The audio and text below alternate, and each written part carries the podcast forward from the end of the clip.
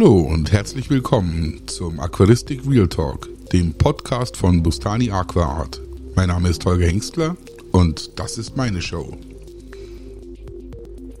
Folge 15, liebe Leute. Ihr wisst, was es bedeutet. Afrika-Folge. Jetzt habe ich mir schon vorher überlegt, äh, was ich eigentlich alles erzählen will.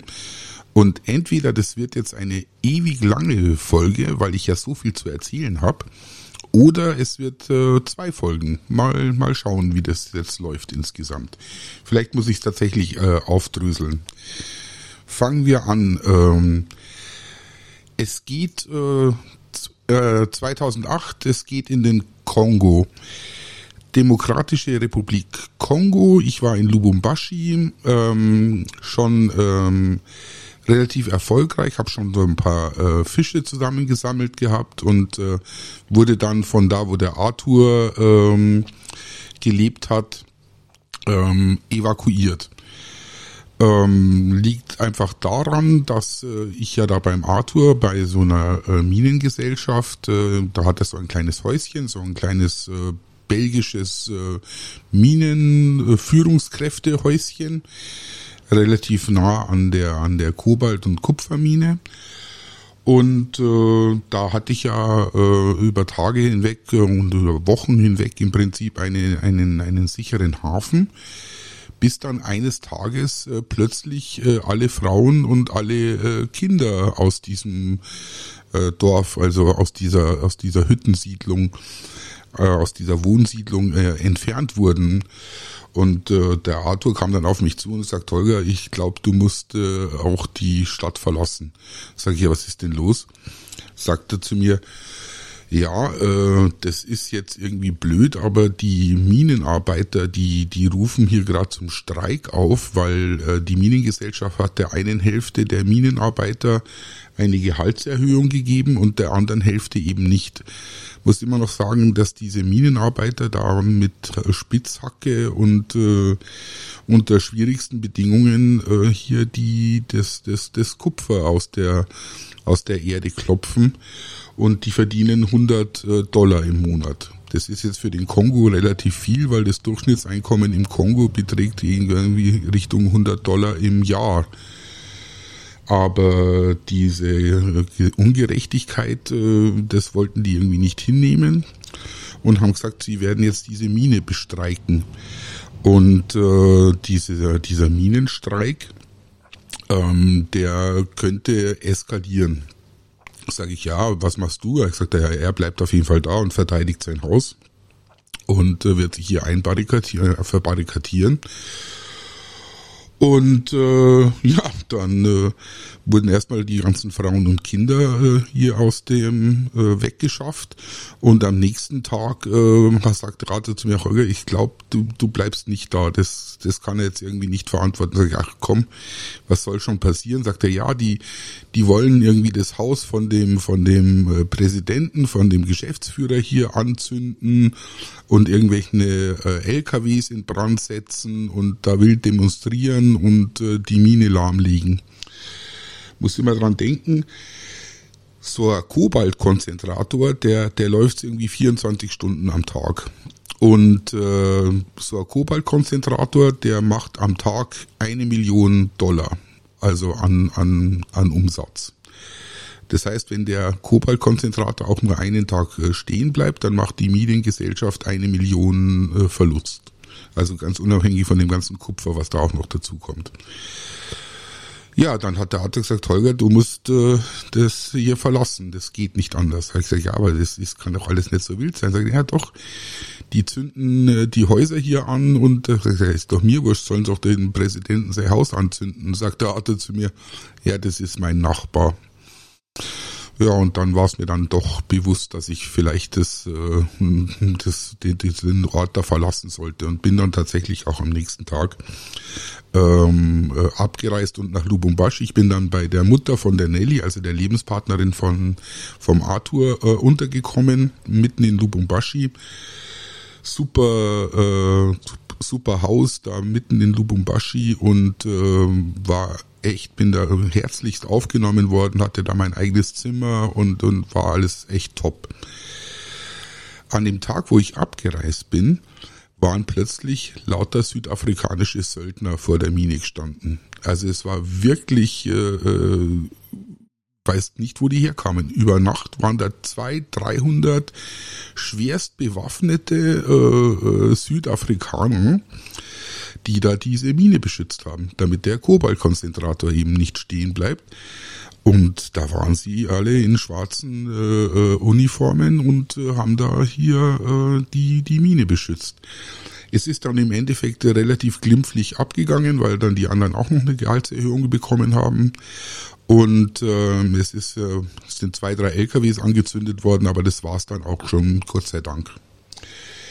Jetzt war ich da in Lubumbashi. Lubumbashi ist äh, die größte Stadt, die es da im äh, Süden vom Kongo gibt.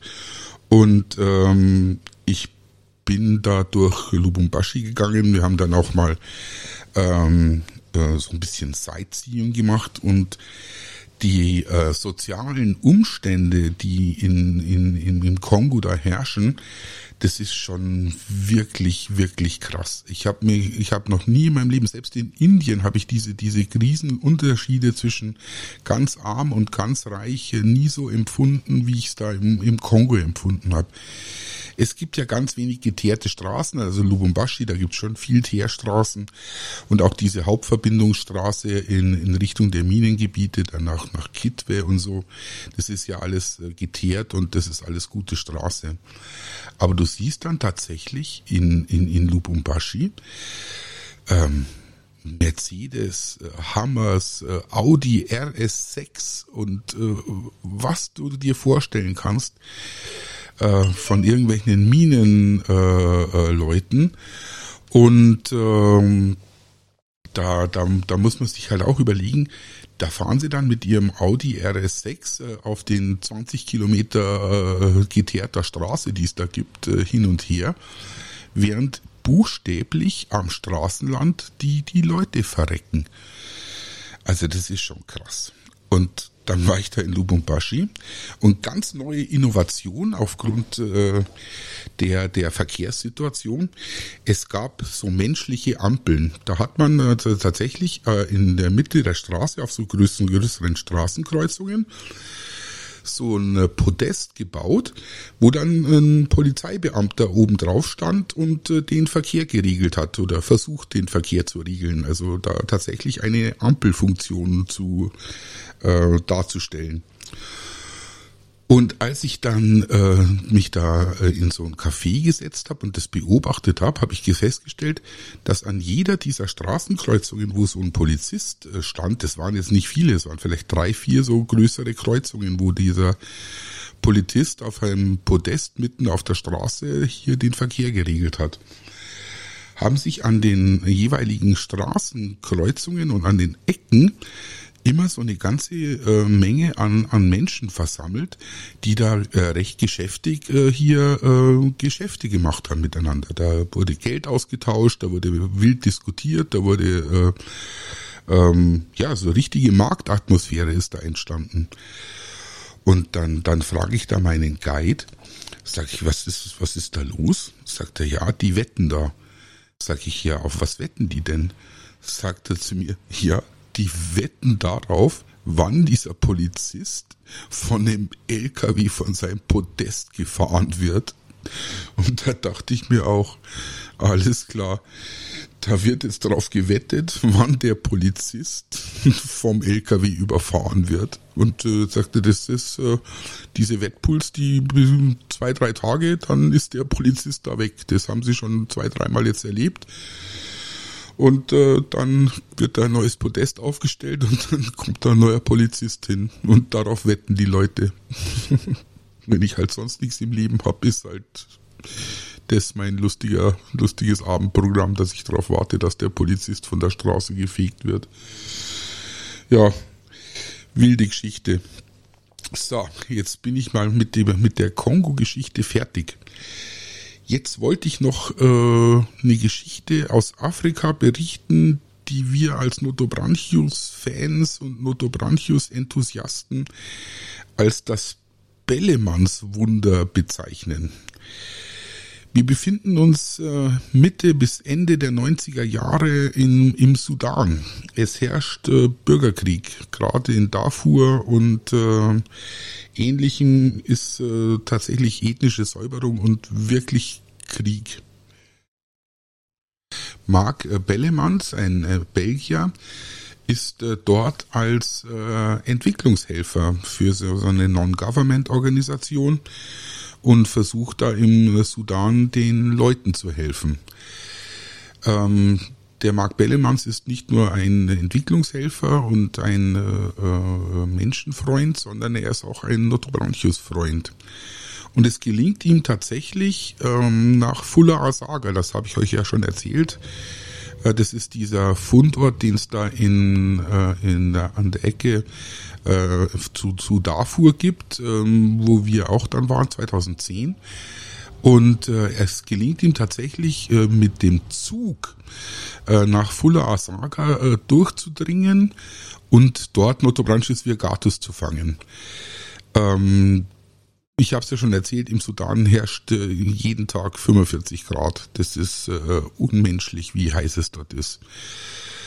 Und er, er fährt dann mit dem Zug und seinen Fischen äh, drei Tage lang wieder zurück nach Khartoum und äh, stellt dann äh, leider fest, dass äh, die Temperatur und die schlechten Bedingungen äh, die Fische alle getötet haben. Das heißt, es kommt äh, kein äh, Fisch von diesem Notobranchius äh, virgatus äh, lebend nach Khartoum. Mark Bellemans ist dann noch längere Zeit in Khartoum und äh, ähm, arbeitet da. Und äh, er greift dann die Gelegenheit drei Monate später, indem er seinen äh, seinen Helfer und seinen seinen seinen Dolmetscher, er sagt, alles klar, du warst ja mit mir da in in Fulla Asaga, jetzt fährst mal dorthin und äh, mit dem Zug wieder und bringst mir so viel Schlamm aus diesem Tümpel, wo wir waren, mit, wie du tragen kannst. Weil es war drei Monate später, es war alles ausgetrocknet, äh, war Trockenzeit. Und er schickt äh, diesen, diesen Helfer äh, mit dem Zug da nach Fuller. Und äh, der kommt dann tatsächlich zwei Wochen später mit über 30 Kilo äh, von diesem äh, Schlamm und von diesem getrockneten äh, Schlamm da aus äh, Fuller Saga zurück.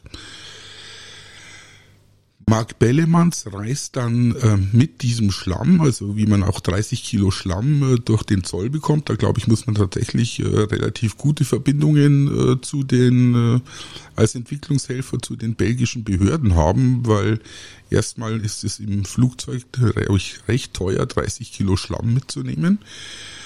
Und äh, ja, was die Belgier bei der Einreise zu 30 Kilo Schlamm aus Afrika sagen, weiß ich jetzt auch nicht. Auf jeden Fall hat er das äh, erfolgreich äh, nach Belgien verfrachtet und hat dann in mühevoller Kleinarbeit bei sich zu Hause diesen Schlamm durchgesiebt.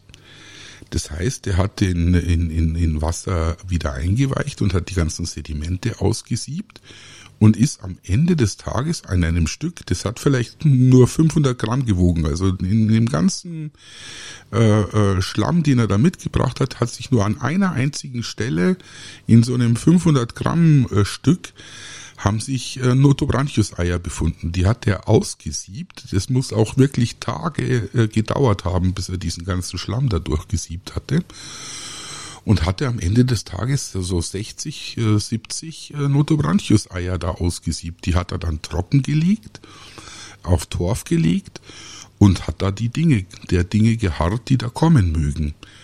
Und tatsächlich drei Monate später in Belgien gießt er diesen, diesen Torfansatz auf und es schlüpfen ihm 50 Jungfische und es stellt sich auch noch kurzer Zeit heraus, dass es sich um zwei Arten handelt. Also nicht nur um Notobranchius virgatus, sondern auch um Notobranchius äh, rubri, rubri reticulatus, die da entsprechend ähm, in diesem Tümpel vorgekommen sind.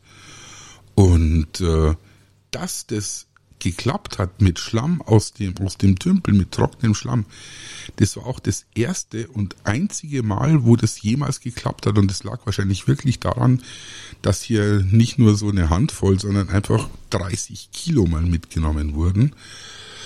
Und ähm, wir bezeichnen das heute als das Bellemannswunder, weil das vorher noch nie geklappt hatte und hinterher auch noch nie geklappt hatte. Ich habe auch schon verzweifelt versucht, äh, in, in Äthiopien da aus so einem ausgetrockneten äh, Biotop da Schlamm mitzunehmen. Das hat natürlich alles nicht geklappt. Da war keine Chance, dass da irgendwelche Eier drin waren. Aber ich habe natürlich auch nur eine Handvoll mitgenommen. Und äh, dieses Bellemannswunder, das ist äh, nach wie vor, äh, wie gesagt, das hat vorher nie geklappt und es hat hinterher nicht geklappt. In den letzten 50 Jahren war das das einzige Mal, wo das äh, geklappt hat. Und da wollte ich doch mal davon berichten. Das nächste, wovon ich berichten wollte, ist, ähm, wie Notobranchius äh, cafuensis ähm, äh, nach Europa kam ich habe ja schon mal erwähnt äh, in der Notobranchius-Folge, dass ähm, gerade die Entwicklungshelfer, jetzt Mark Bellemann zwar einer, und äh, John Rosenstock auch jemand. John Rosenstock ähm, ist es kein klassischer Entwicklungshelfer, sondern eher ein Psychologe. Der ist dafür zuständig, äh, vorher zu prüfen, ob die Leute äh, psychologisch in der Lage sind, diese Arbeit als Entwicklungshelfer in so einer Non-Government-Organisation, äh, ob die das psychisch schaffen. Also der befragt die vorher, der begleitet die auch äh, während der, der Zeit, wo sie in Afrika sind, psychologisch. Und der macht halt so Gutachten. Und äh, im Zuge seiner Gutachten ist er auch in den äh, 90er Jahren äh, nach Sambia. Also er hatte seine hauptsächliche Tätigkeit in Sambia und war da auf dieser Kayuni State Farm. Wie es schon heißt, das ist ähm, damals war das eine staatlich geführte Farm, äh, in der Ananas angebaut wurde und alle möglichen anderen Dinge. Und äh, dieses ähm, äh, Projekt dort zu begleiten und die Leute dort zu betreuen. Ähm, das war seine Aufgabe. Der war da relativ ähm, öfters in, in, in Afrika. So. Dann ist er auf dieser Kayuni State Farm das allererste Mal in seinem Leben und äh, steigt aus dem Auto aus und wird da von den Leuten begrüßt. Und während er aus dem Auto aussteigt, ähm, schaut er links äh, nach sich. Es war alles recht schlammig, es war zum Ende der Regenzeit. Äh, schaut er da so links vom Auto ähm, in so einen Fußtritt, also in den ganz normalen Fußabdruck, wo sich das Wasser drin sammelt. Und schaut dahin und findet in diesem Fußabdruck vier Notobranchius-Jungfische. Relativ frisch geschlüpft, also die müssen keinen, keinen Tag alt gewesen sein. So, dann nimmt er diese vier äh, äh, Jungfische aus diesem Fußtritt äh, äh mit und äh, pflegt die äh, und, und, füttert die und pflegt die noch zwei Tage da in Afrika und fliegt dann zurück äh, nach, nach Kopenhagen. Und äh, diese vier Jungfische schaffen es tatsächlich in seinem äh, Gepäck, in seinem Handgepäck, lebend äh, nach äh, Kopenhagen. Und er kümmert sich recht fein drum und äh, aus diesen äh, vier äh, Jungfischen wachsen zwei Paare Notobranchius heran. Und wie sich herausstellt, äh, sind diese zwei äh, Paare Notobranchius eine neue unentdeckte Notobranchius-Art. Äh, damals eben Notobranchius Spezies äh, Cayuni State Farm, heute Notobranchius cafuensis. Man hat dann später in äh, den ähm, in Sambia äh, diverse andere Fundorte von diesem Fisch äh, gefunden, immer entlang des Kafue Rivers. Ich war da auch schon persönlich äh, äh auf, auf dieser Cayuni State Farm, da kann ich euch nachher gleich, werde ich euch auf dem ähm, Insta äh, ein paar Fotos äh, posten. Und äh, um diese Geschichte zu Ende zu bringen, wie gesagt, zwei äh, Paare, äh, eine neue Notobranchius-Art dann als Notobranchius cafuensis äh, beschrieben.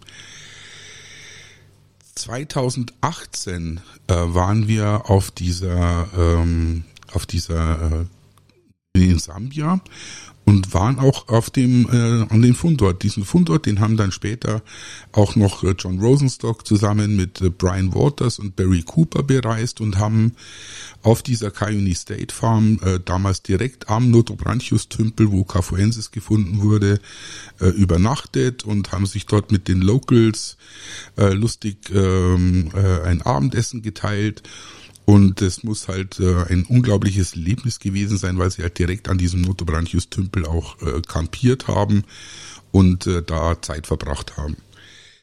Es ist das Jahr 2018. Meine Frau und ich äh, fahren äh, auf diese Cayuni State Farm ein, die heute keine State Farm mehr ist, sondern Privatgelände. Und äh, kommen an so ein Türchen, an so ein Tor und ähm, öffnen dieses Tor. Da sind ein paar junge Kinder, die öffnen uns dieses Tor und, äh, und lassen uns da rein und wir fahren diesen Feldweg da weiter zu diesem Fundort hin, den wir da mit den GPS-Koordinaten natürlich kennen. Kommen dann auch an diesem Fundort an, da ist auch Wasser im Tümpel und wir fangen da das Fischen an und äh, finden aber keine Fische. Also zwei Jahre vorher war der Bela auch an dem Fundort und hat dort Fische rausgezerrt.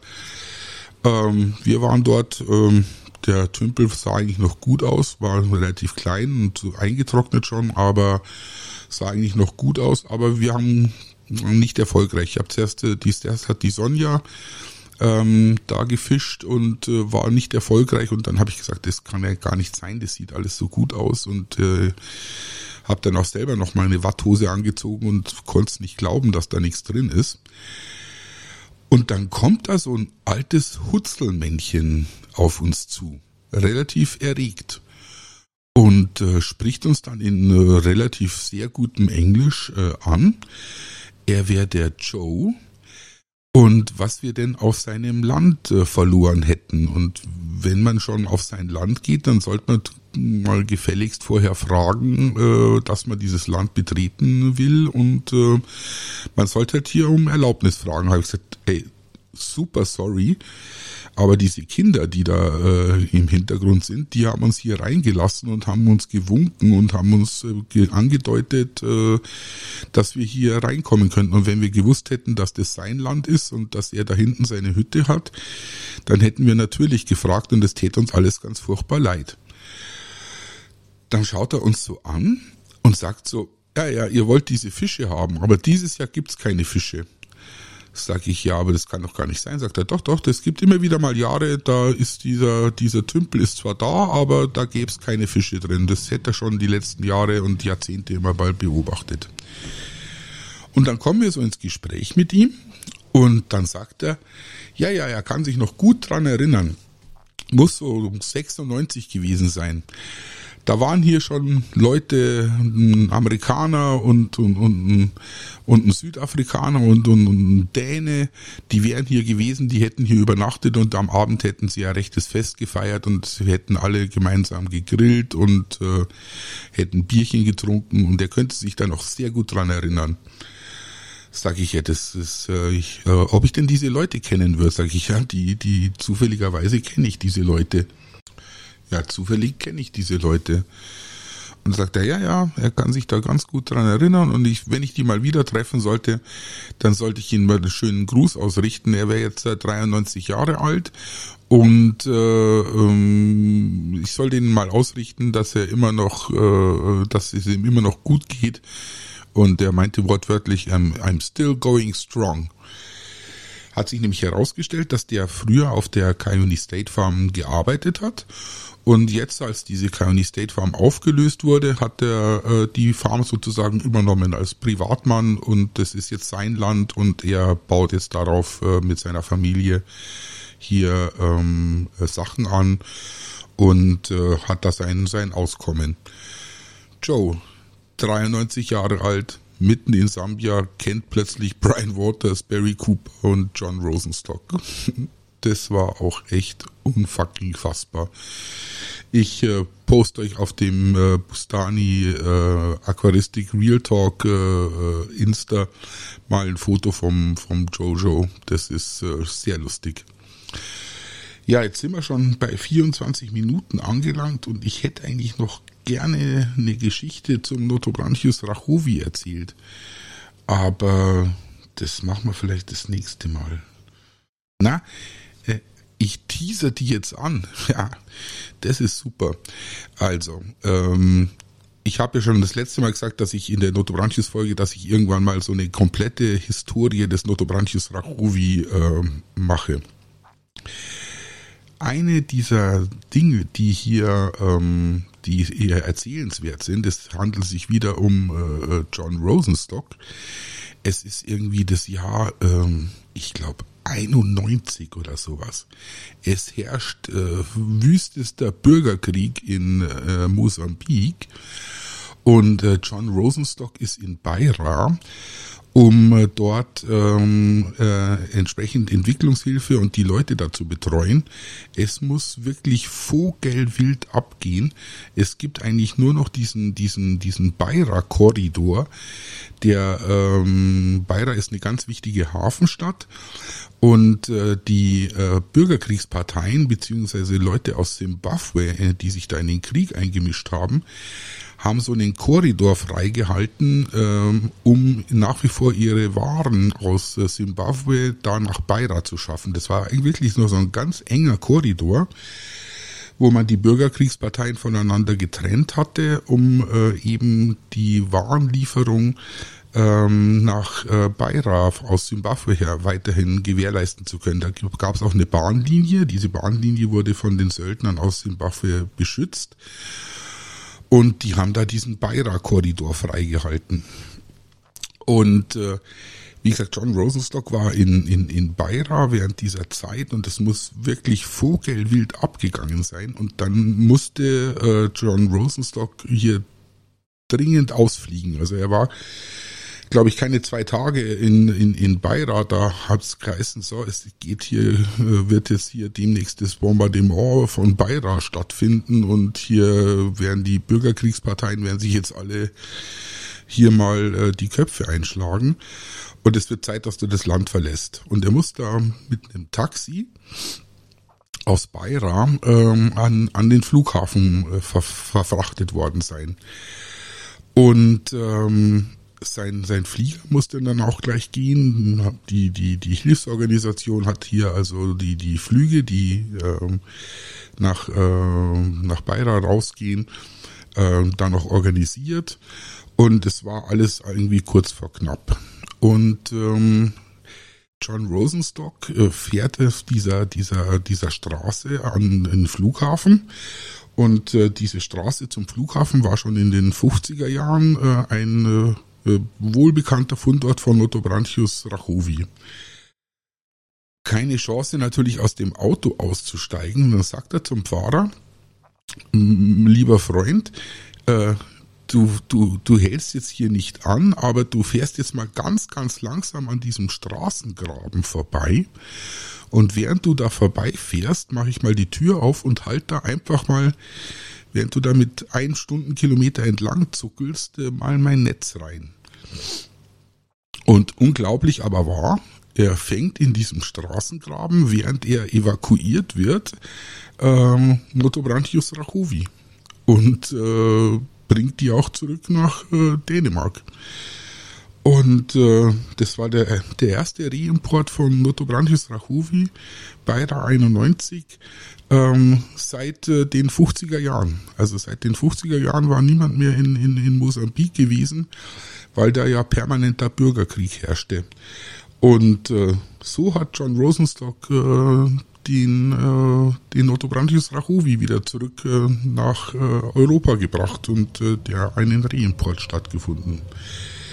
Ja, das wollte ich noch erzählen, aber die komplette Geschichte zu Notobrantius Rahovi, die erzähle ich jetzt das nächste Mal.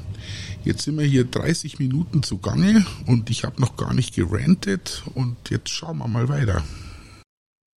Und weil das jetzt so eine schöne Afrika-Folge war, wird der Rant heute auch relativ äh, gar kein wirklicher Rant, aber ich probiere es trotzdem mal.